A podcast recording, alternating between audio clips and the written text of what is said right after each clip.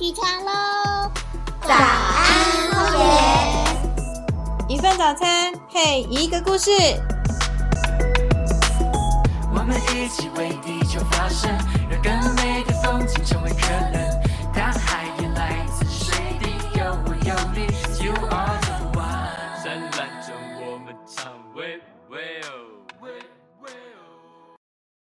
大家好，我是荒野保护协会的议题专员凤蝶，是今天活动的主持人。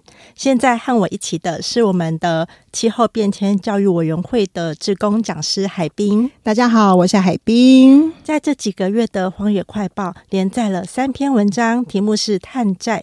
但解决的世代间气候正义，引起了很多人的注意，连台连电台都想要来访问。那因此，我们想要，嗯，我们因此我们的荒野 Podcast 也想要来谈谈这个题目——探债。那这个题目蛮特别的。对于一般人也很陌生，为什么想要谈这个话题呀？为什么啊？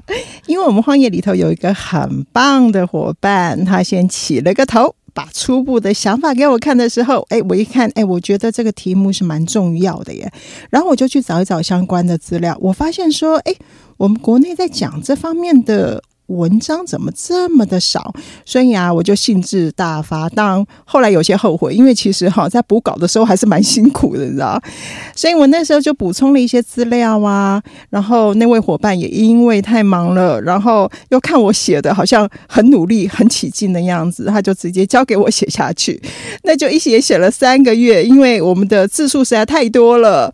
那所以就是连载了三个月。那这个伙伴呢，哈哈，那就是凤蝶你啦。所以你要来一起告诉我们大家，开始的时候你怎么会想这个题目呀？啊，结果是主持人被 Q。哈那其实是因为开始研究气候变迁印法的时候，我们看了几个国外的案例，例如挪威，他们非常有远见哦，在使用自然资源的时候，就预先替未来的世代着想。因此，想借由荒野快报让大家了解，我们现在这个时代不断的产生超额的碳排放，就是留给后代处理的债务。其实我真的要很感谢凤蝶哈起了个这个头，因为这样子我们可以让更多人来了解什么是碳债哦，这个概念是很重要的。但是要谈碳债之前呢，我觉得我还是要先让大家了解什么叫做碳预算。诶，碳预算好像没有听过诶。我们都知道，呃，有什么部门预算呐，公司年度预算、家庭预算什么的，但是可能很少人听过什么叫做碳预算。那排放二氧化碳也是有预算的吗？有啊有啊，就像是我们公司的年度预算、家庭预算，你刚刚讲的一样，我们也要好好评估，就是这个收入规划来决定我们的支出的预算。这个全球的排碳呢，也是必须要有预算的。那科学家现在是用全球升温一点五度 C 哦来做一个门槛。那从我们现在开始算，我们排了多少温室气体到？后面会在未来达到这个全球升温一点五度 C，这个排了多少的温室气体的数量呢？其实就是我们剩下的碳预算。那我们现在啊，就是在严重的超支中。讲到全球升温一点五度 C，这个好像在很多地方都听得见。那到底什么是一点五度 C 碳预算？那它是什么关键？意义是什么啊？让请海边让让大家知道一下。好的，其实二十年前呢，那时候还没有进入环保团体哦。那时候普遍民众的认知哦，是基于两个假设，一个就是如果我们设法就是控温在全球升温两度 C 啊，就可以。不引发之后的所谓的连锁效应，然后造成气候的失控。也就是我们如果想办法把全球升温控制在两度 C 呢，我们就不会去踏上这个所谓的。不归路，这个气候灾难的不归路。然后另外一个重要的假设就是，我们可能会在二零五零年呢，才能会才会达到这个全球升温的两度 C。所以这是为什么很多人呢，很多国家呢，都纷纷把这个二零五零的近邻当做是一个目标。也就是呢，那之后我们就不能再增加。排碳量。那那个时候，我记得还有一个很有名的影片哦，叫做《正负两度 C》哦，我不知道大家有没有这个印象。那个影片呢、就是很像这个我们现在很流行的这个科幻恐怖片哦。它告诉我们说，如果万一我们真的走上了这个气候不归路哦，会有什么样的可怕的后果？那呃，这个 YouTube 上面都还有，如果有兴趣的朋友，其实可以把它找出来看一看哦。有人都在骂说啊，你们的环保团体在打恐吓牌，其其实真的是非常可怕的事情哦。那所以那时候我们普遍是认为说，要升温到两度 C 才会走到这样的不归路。但是事实上呢，这个十多年来，科学家已经在警告了，很可能，很可能啊，就是这个全球升温一点五度 C 的时候，我们就会走向这个不归路了。所以呢，大家一定要记得，那就是我们现在剩下的碳预算真的不多了。那海滨说的这个不归路，指的就是你在文章里说到的气候临界点吗？对啊对啊再说明一下。是是是，其实我第一次哦，我知道说有这个气候临界点的存在的时候哦，而且它正在逼近我们的时候，我其实我自己真的还蛮惊吓的。我那时候也才真的意识到说，哇，我们真的。非常非常需要把这个全球升温控制在这个一点五度 C 哦。那我不知道大家有没有在看这个国外的新闻哦？如果你们有看一些新闻的那个照片哦，其中有一个就是北极西伯利亚的冻土，它出现了这个大大小小的天坑哦。这个天坑事实上是从二零一零年初，事实上就被广泛注意到了，有大大小小的天坑，有的是直接就塌陷，那个是好多层楼的大天坑就直接塌陷了，有的是爆炸形成的天坑哦。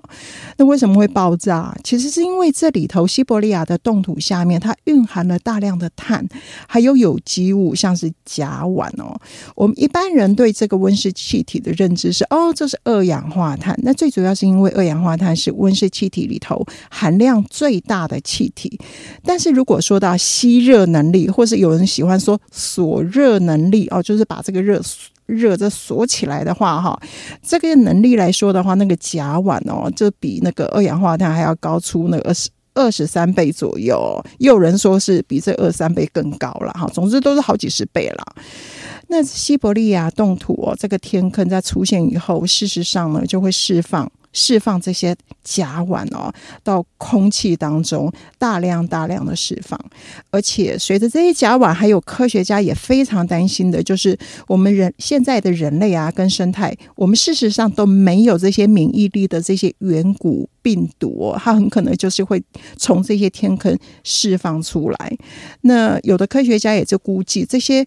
永久的冻土里头，它事实上含的这个有机碳含量，可能是我们现在在大气中的碳含量的两倍，全球所有的森林碳含量的三倍。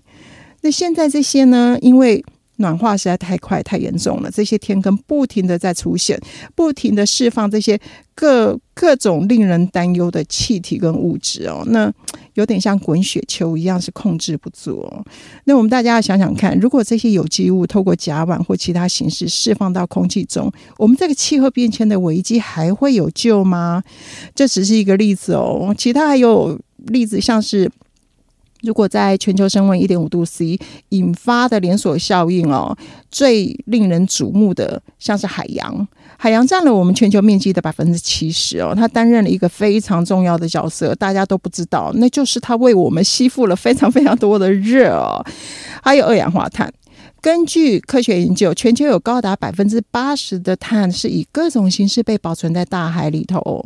那理论上，这个时间如果足够的话，海洋甚至可以吸收人类所制造的温室气体的百分之九十五。那你想想看，海洋现在那么努力的在保护我们地球的生态，我们它在为我们这人类在擦屁股哦。但是现在它也快要倒下来了，为什么？因为它实在升温太快了，加上我们现在吸收这么多的二氧化碳哦，在短期间呢，它哦呀。加上它为我们吸收了这么多的二氧化碳，在短期时间呢，它已经严重的酸化了。那我们人类又在这几十年间，因为各种的原因破坏它原有的海洋生态，影响它吸收热和二氧化碳的自然机制。那海洋接下来，它如果升温过度的时候，它很可能没有办法再为人类吸收这些二氧化碳，甚至它可能要回吐它的二氧化碳到大气中。那要怎么办？这些都是未知，但是实在是令科学家忧心忡忡，很可能会引发的这连锁效应。其他其实还有很多，但我们就要就是不在这里一一列举了。所以呢，简单说，就是这些连锁效应很可能在全球升温一点五度 C 的时候开始加速。那那时候就算是我们。年老的时候，或是我们的年轻世代、未来世代，他想想要努力的减碳，或者想要用科技的力量把这些碳从空气中移除下来，一切都已经太慢啦。以前就一直听到那全球升温一点五度 C，但是升温一点五度 C 其实对大部分的人来说一点感觉都没有，因为它只有一。一个小小的数字，那刚刚经过海滨这样解释啊，就具体多了，感觉哦，事情真的非常的严重。那我想要问啊，刚刚有没有提到说，我们现在排的碳，其实都是对年轻世代或是未来子孙的碳债？那是不是可以在呃，请海滨帮我们举例说明一下？好的，好的。其实虽然我们现在还没有到一点五度 C，但是但是我们已经严重在超支了。哎，朋友可能会觉得很奇怪，哎，我们还没到一点五度 C 啊？你怎么说我们在超支？我在这里举一个例子好了，就是我们每一个家庭，我们的收支是不是要清清楚楚规划好？就是每一个家庭是不是都要很重要的知道说，哎，如果我没有存款的话，那我的收入是多少？那我的支出要按照我的收入来好好的规划好。好的使用呢，但是我们现在地球的状况就是 有点像是一个没有存款的大家庭哦。这个月呢，我们这个大家庭一号领了薪水，那我们原先预计这个薪水呢，必须要用到下个月一号领薪的时候，但是花钱的人实在太多了，然后又管不了，变成花的毫无节制的时候，忽然发现，哎，我们这个大家庭怎么才十五号？我们就已经要把我们的收入通通都用完了，再花去下去的要怎么办？那是不是要借钱了？在二十年前呢，我觉得大多数人的认知呢是要到二零四零或是二零五零的时间呢才会达到这个全球升温一点五度 C 哦，所以我们认为说未来是世代啊，还可以在差不多在二十年间一面减碳，一面靠着科技的力量，还有人为种树的方式，把这些碳呢从大气中移除下来。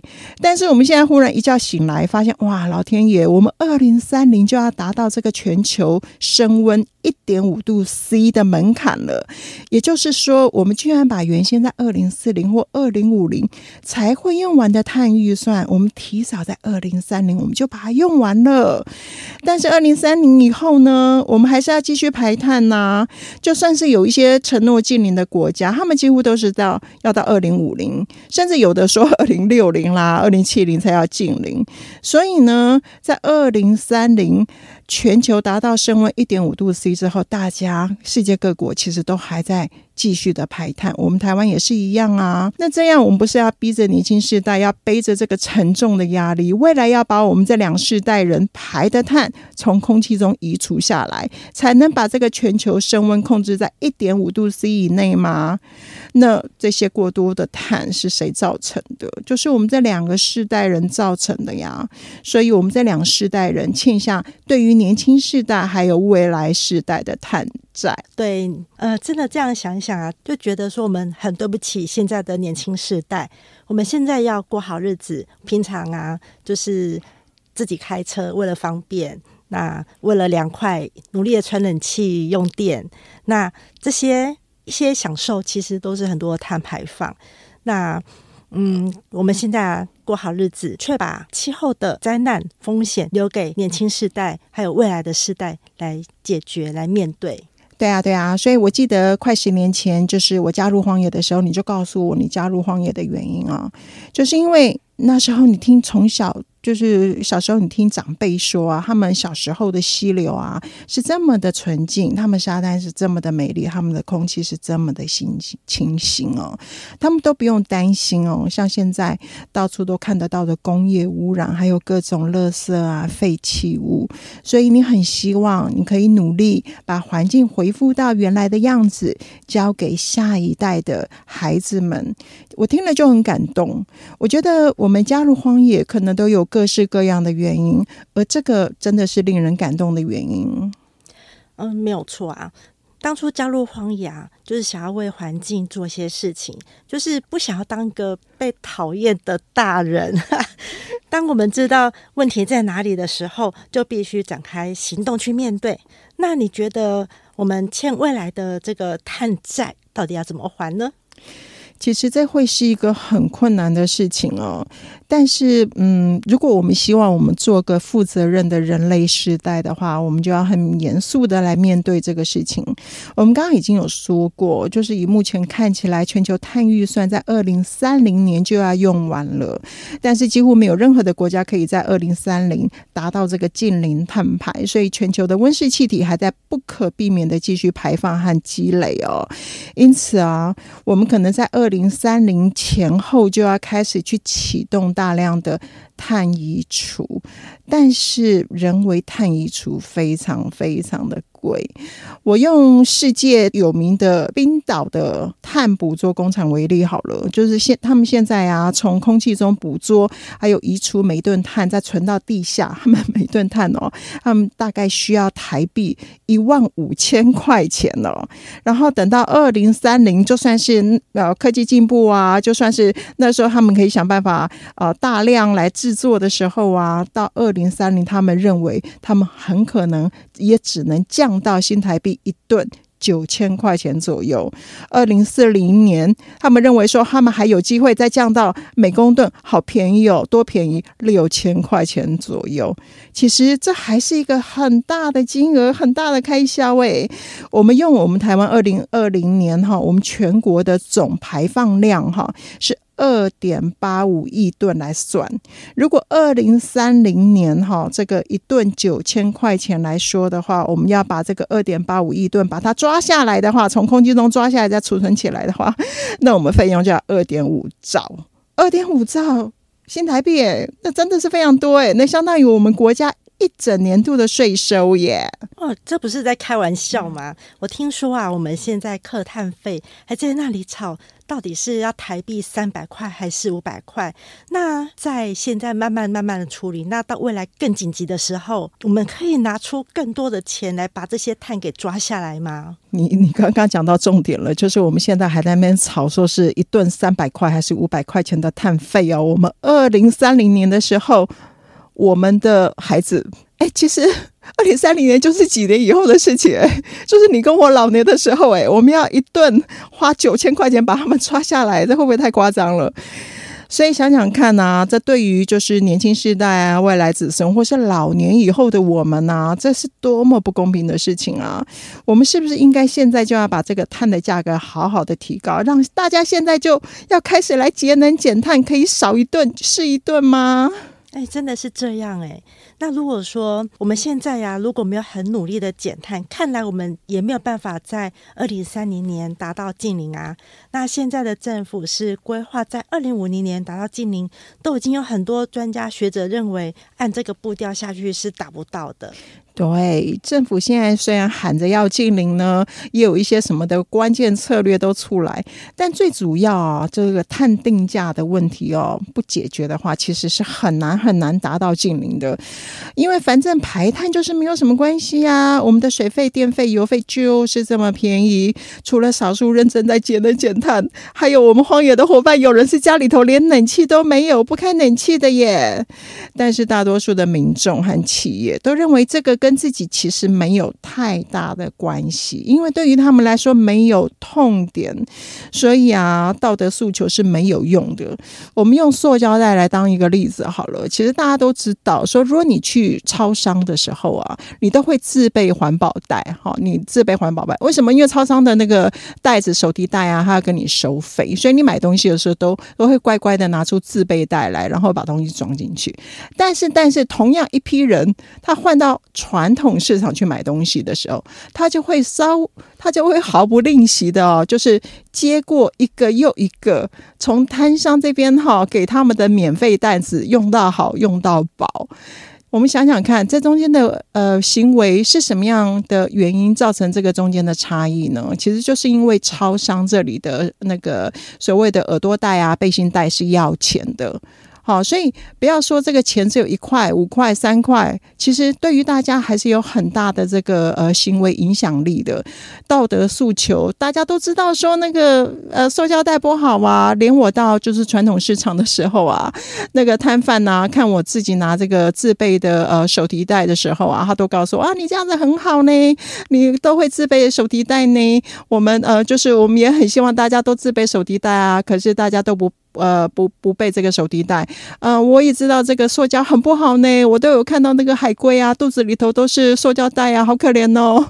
但是，但是他为了他的生意，他还是必须要去提供这个免费的塑胶袋给消费者，因为他怕被消费者骂。所以你想想看呐，我们道德诉求其实真的很困难的，我们还是必须要回到头来，我们就是针对这个碳啊，我们要定一个合理的价钱，让大家真真实实的开始。节能减碳，而不是只有跟他讲啊，你就是要随手关灯啊，你就是要冷气开二十六到二十八度。其实回过头来了，经济诱因正式的这样子的经济诱因，也就是把这个碳的费用提高的时候，让大家节能减碳是最有用的。那看起来就是 我们要让排碳有价，而且这个价格要够高，是这样子吗？是的，是的。海斌认为说，应该要收到多少钱才有效？应该要收到多少钱啊？如果以我来说的话，我认为起征就应该一千块钱呢。现在呢，环保署跟那个呃，就是各环团代表啊，他们都还在三百块啊、五百块在那里拔河哦，呃，让我们看的实在非常忧心哦。我觉得，如果呃政府真的是要呃不想要再留子孙的话，哈，觉得我觉得他应该是针对碳费这个机制，他其实应该要开一个国事论坛哦，然后大家。好好把把这个优点跟缺点谈清楚，同时他应该要好好的去考虑哦，专家学者这边的建议。那我们是主张哈，是从呃一千块钱哈起起跳来课征这个呃碳费哦，然后之后我们希望能够由碳费转成这个碳税哦。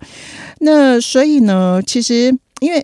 最主要的原因是因为我们现在哦，这个节能减碳哦，其实是很重要，但是它已经不够了，我们还是继续在排碳。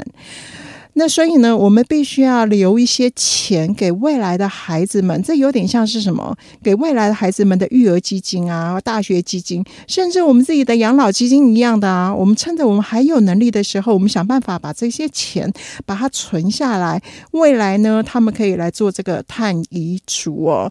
所以我们主张这个，不管是碳费呀，或者是我们我们这个碳税呀，都要把它刻的高，那让大家真的。可以可以节能减碳，然后留的那个钱呢，就让年轻世代来做碳移除的用途。那我们就可以把这个呃这个钱哈，就我们把它叫做碳债基金，因为啊，这个是我们需要偿还给年轻世代，甚至年老的我们自己啊，这些碳债的碳移除的用途。那你刚刚有说到啊，我们都在很努力的节能减碳。那我们荒野也一直在倡议节能减碳。你认为说荒野人对于这个气候紧急的状态了解吗？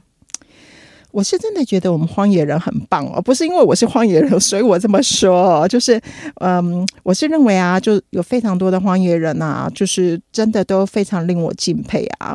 像是在我对面的凤蝶啊，我就非常非常敬佩你。但是。就是，我觉得很多的荒野人呐、他一年又一年的，就是透过这个关灯一小时啊，像这些国际的大型活动，还有我们有两个委员会哦，包含推广讲师啊，还有我们的气候变迁教育委员会的职工讲师们啊，我们一场又一场的去对社会各阶层的民众还有分会来做这个演讲。所以呃，我认为我们荒野人啊，大致上都有节能减碳，而且都有这个以身作则哦，就是来减缓这个气候变迁的概念哦。那我我我觉得我也真的很难想象说，呃，有有这样一个团体，台湾有这样一个团体哦，就是职工跟专职哦，可以共同协力，发挥到这么有力量、这么有规模，那大家可以这么的努力哦。但是，但是回过头来，就是我我认为，就算是荒野人嘛，可能都还不是很晓得说，我们气候变迁现在已经是非常紧急了。那嗯，更不用说我们现在哦，我们排的碳，事实上都已经是在欠这个未来世代的碳债了。我们都已经，我们我们都已经负债在排碳了。那所以，嗯，针对这个事情来说，我认为我们大家还有很多的努力可以做，就是我们要让更多的荒野人知道，因为每个荒野人呐、他都有很大的力量，他可以带动更多的人来意识到这个事情，来来做到改变。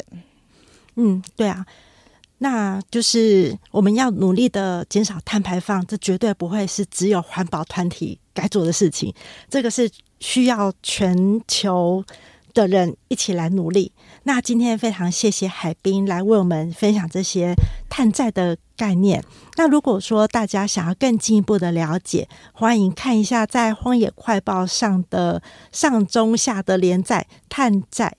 待解决的世代间气候争议这篇文章，让我们一起为成为负责任的世代吧。